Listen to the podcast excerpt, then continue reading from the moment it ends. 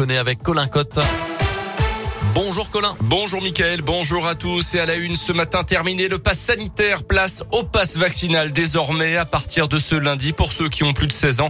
Un test négatif ne suffit plus, sauf pour accéder aux établissements et services de santé comme les EHPAD et les hôpitaux. Il faut donc désormais justifier d'un statut vaccinal pour avoir accès aux activités de loisirs, aux restaurants, aux bars, aux foires ou encore pour prendre l'avion ou le train. En revanche, ces dispositions ne s'appliquent pas pour les meetings politiques.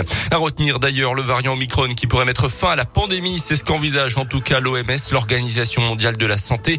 Il y a des raisons d'être optimiste, a confirmé hier le porte-parole du gouvernement Gabriel Attal. Plus de 300 000 cas positifs ont encore été enregistrés hier en France.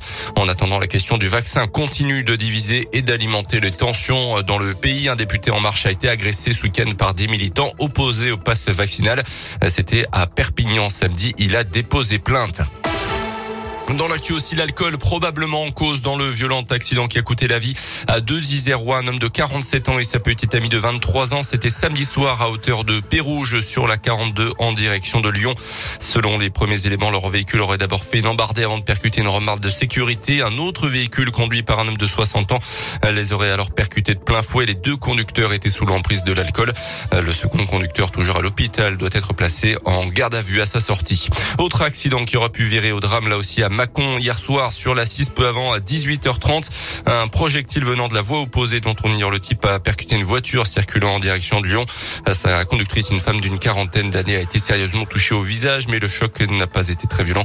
D'après le JSL, avec une autre voiture qui arrivait juste derrière, plusieurs blessés également à déplorer dans cet accident.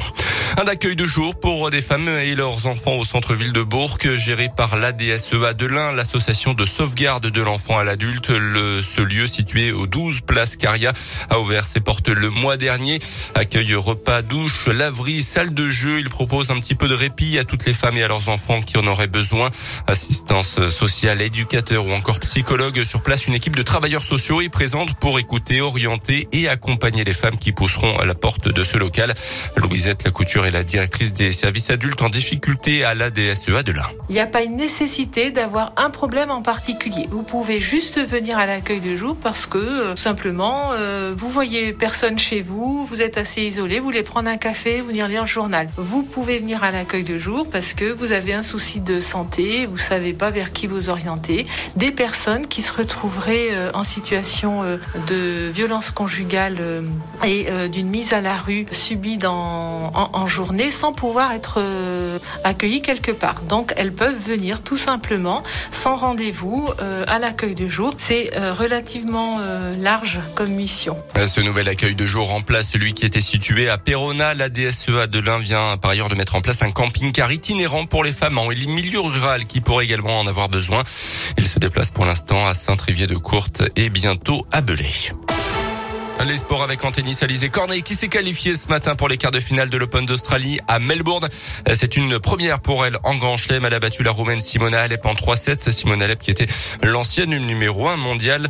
Alizé Cornet retrouvera l'américaine Danielle Collins au prochain tour. Et puis la fin de la 22e journée de Ligue 1 avec le carton hier soir du Paris Saint-Germain 4-0 à domicile face au Stade de Reims. Merci beaucoup Colin Cotte. Il est 8h04. Bon début